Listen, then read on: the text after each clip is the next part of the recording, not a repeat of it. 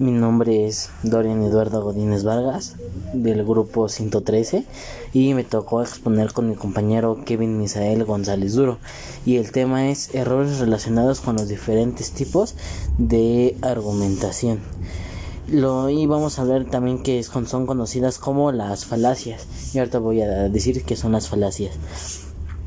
La palabra falacia se utiliza para designar aquellas argumentaciones que son incorrectas, pero que parecen correctas. Algunos autores llaman sofismas a las falacias que se expresan intencionadamente. y paralogismos a las que se expresan sin intención. Para, esta discusión apenas puede aplicarse, puesto que a menudo es muy difícil averiguar las intenciones de los hablantes.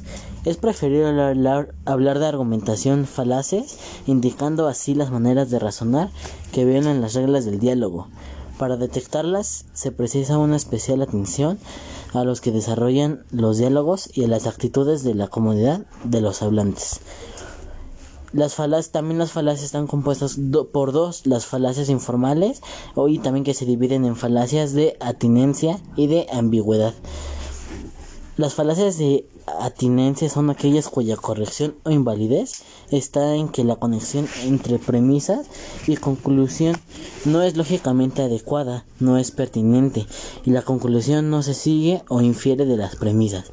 Al fallar ese aspecto se, se constituye en un error del razonamiento y por lo tanto de la argumentación por su parte las falacias de ambigüedad se cometen por un mal uso o abuso del lenguaje particularmente de algunos términos que constituyen las proposiciones dentro del argumento tanto en premisas como en la conclusión la falta de claridad o el lenguaje el que les vale el nombre de falacias de ambigüedad.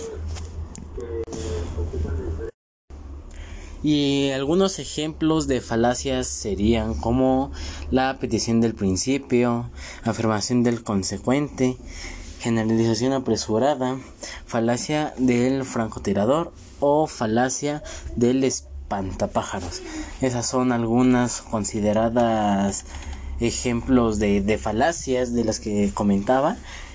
Y por mi parte sería todo. Muchas gracias.